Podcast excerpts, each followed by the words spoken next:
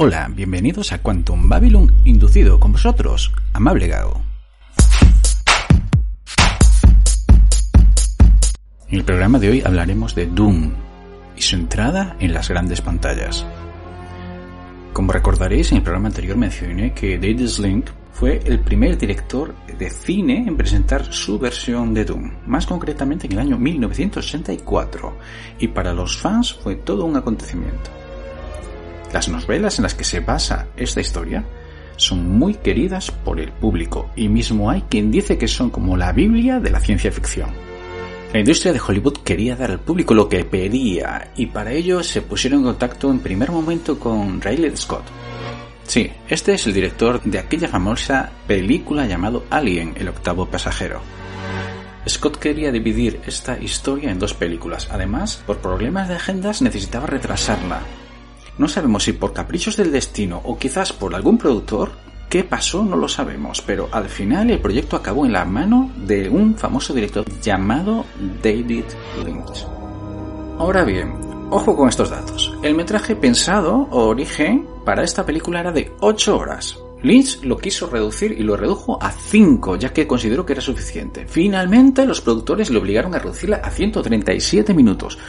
Lo que no tengo claro es que si algún productor había visto alguna vez los libros originales, ya no te cuento si los había leído. Creo que ninguno lo leyó.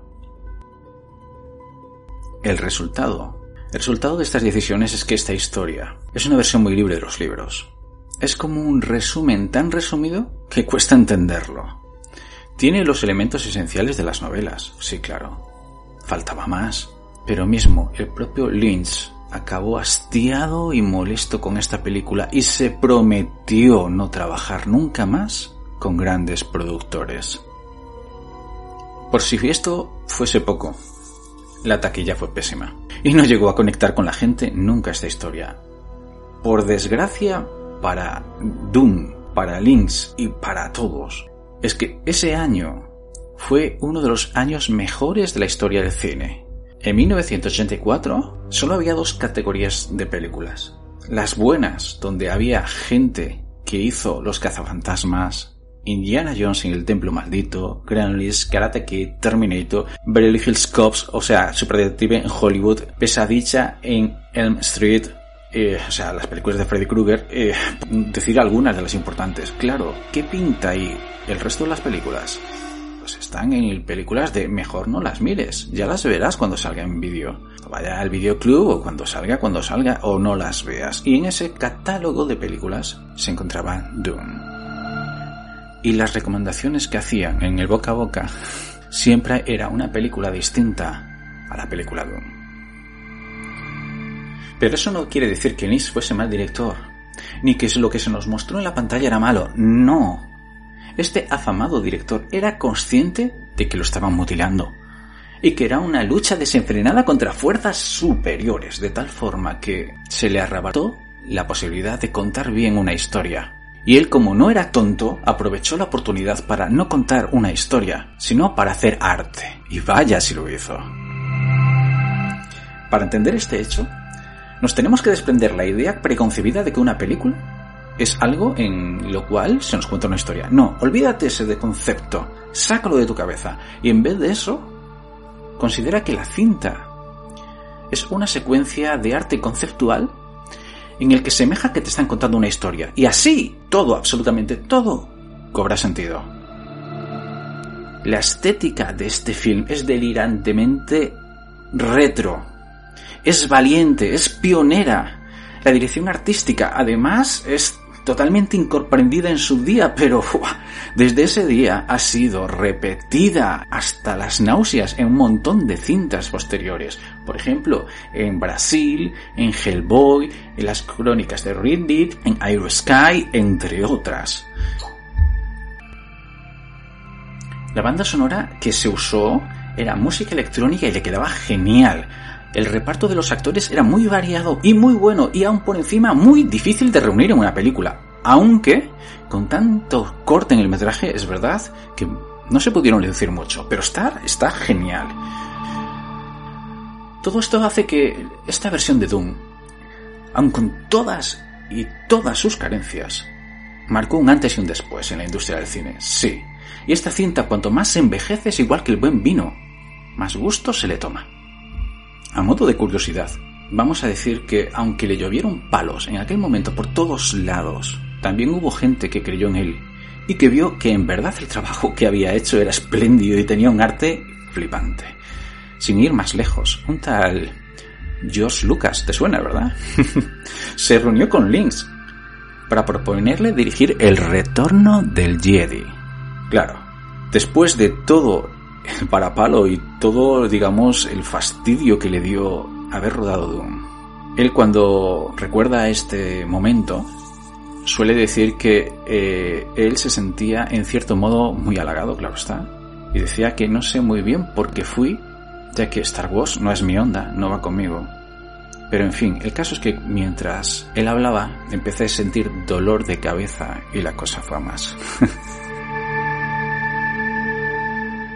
es tremendo pensar en este ejemplo con Lynch, que muchas veces cuando trabajamos y nos vemos coartados y vemos que nos hacen movie o otras cosas tan desagradables, muchas veces perdemos las ganas de participar en unos proyectos increíblemente buenos por culpa de estas malas experiencias cuánto mal hace caer en malas manos. Pero retomando esta obra, retomando a Lynx y retomando cómo hizo esto, a mí me da mucho que pensar también. Puedo pensar qué motivaciones puede tener un director cuando le están molestando continuamente en su trabajo. ¿O cómo nos sentiríamos si al final nada de lo que hacemos parece que es bueno para mucha gente, para aquellos que tenemos que rendir cuentas de lo que hacemos? Y nos lo modifican, nos lo cambian y nos estorban más que otra cosa. Podríamos pensar, ¿por qué no nos vamos? Lo dejamos, renunciamos, nos largamos y hacemos otra cosa. Pero si lo pensamos, tampoco es tan fácil. Al final un artista tiene que vivir, tiene que pagar sus facturas y también tiene que tener una alternativa para poder cambiar si es que no estás pillado por un contrato y, no puedes largarte así como así, ¿no? Y si tienes, en casos como estos, que tienes claro que no te van a dejar contar nada de lo que tienes previsto, ¿qué harías? ¿Cómo premiarías a tu público? ¿Como un director? ¿Qué piensas? ¿Es mejor ser recordado como aquel que cuenta buenas historias o aquel que te hace partícipe de la historia del cine por en su innovación?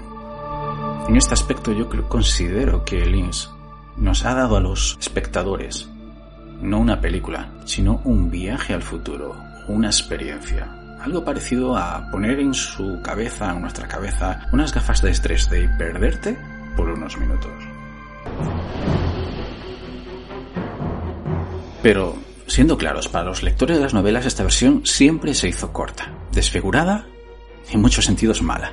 Además, el público random pues que no tienen idea de Dune, se pierden el guion y te pierdes en el guion si no sabes nada. Pero por todas estas cosas los fans siempre recomiendan en vez de ver esta película. Una versión creada en el 2002 para la televisión. Esta obra consta de tres películas y está dirigida por John Harrison. Esta serie ha tenido mucho éxito. Y no solo en audiencia, no, sino que también ha ganado premio a efectos digitales, a, mejor cinematografía y, y, ha quedado también finalista como mejor banda sonora. Es una obra buena, lo que más se le puede reprochar a esta serie es que eh, no disponía de unos actores que eran súper conocidos. Y si es que no se habla tanto de esta versión, quizás es porque es una obra pensada para televisión y quizás tampoco fue tan controversial como la de Lynch. Aunque el resultado que podemos ver es bueno. Ya para terminar, eh, creo que es del todo conocidos que los amantes de Don están de celebración ya que este año, en el año 2021, llega a nuestros cines una nueva película, mejorada y con unos efectos especiales muy buenos. Pero bueno, de esto lo dejamos para un próximo capítulo.